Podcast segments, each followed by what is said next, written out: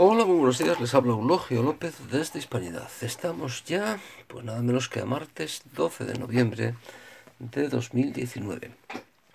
Yo no es por asustar, pero no sé si se dan cuenta de que mientras aquí andamos jugando al juego de las casillitas, que si a ver cómo sumamos 176 diputados para que el señor Sánchez pueda gobernar, que a lo mejor sería mejor no sumarlos, dado que el que va a gobernar es Sánchez. Dice, pero bueno, dejamos a un lado eso. Dice, el comunismo, el leninismo, el peor de los stalinismos está renaciendo en el mundo, desde Chile, por ejemplo, para ser exactos. Y está renaciendo en el mundo en forma de derechos sociales, que es lo mismo que aquí repiten el señor Sánchez, presidente del gobierno, y el señor Iglesias, mm, el neocomunista Iglesias. Ese comunismo está renaciendo en el mundo en forma de derechos sociales y asalto a iglesias, que sí, que no estoy exagerando.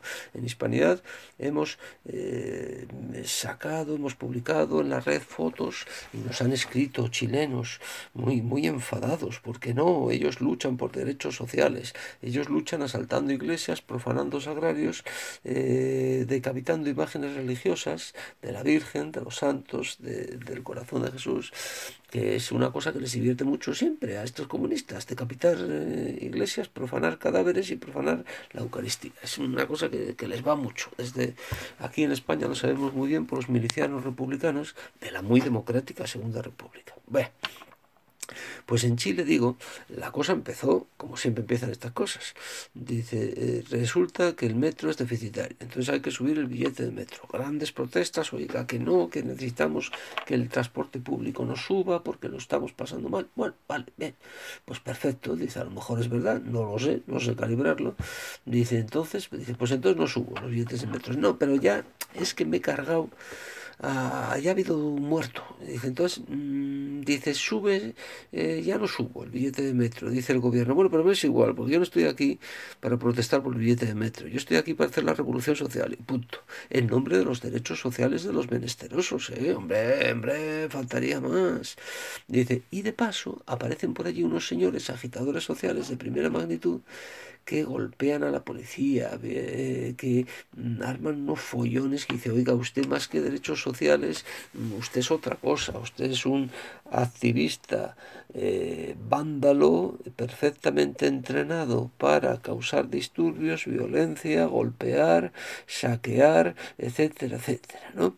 En definitiva, el leninismo está renaciendo en el mundo desde Chile y desde otros sitios ¿eh? Eh, con una cristofobia, un anticlericalismo tremendo. Esto es como lo de la Semana Santa. Saben ustedes que en la Semana Santa se protesta por el embarco de tropas eh, para combatir en el exterior. Y dicen, ¿por qué siempre tienen que ir los hijos de los pobres y los hijos de los ricos pagan y ya no tienen que ir a la guerra?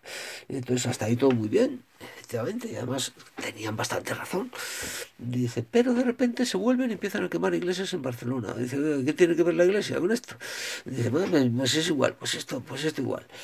Ahora bien, ojo, ojo, porque en nombre de los derechos sociales, que insisto, son los mismos derechos de, eh, los que habla Pedro Sánchez y los que habla eh, Pablo Iglesias, es decir, subvenciones públicas para vagos, a ver si nos entendemos, ¿eh? que en el fondo es eso, dice, hacemos la revolución social y nos cargamos a los fascistas que están por todos los sitios. Sebastián Piñera el primero. Aquí ya tenemos fascistas en Abascal, pero no se preocupen, que ya estamos corriendo el término fascista hacia Pablo Casado, hacia el PP que también es fascista, y también hacia Ciudadanos.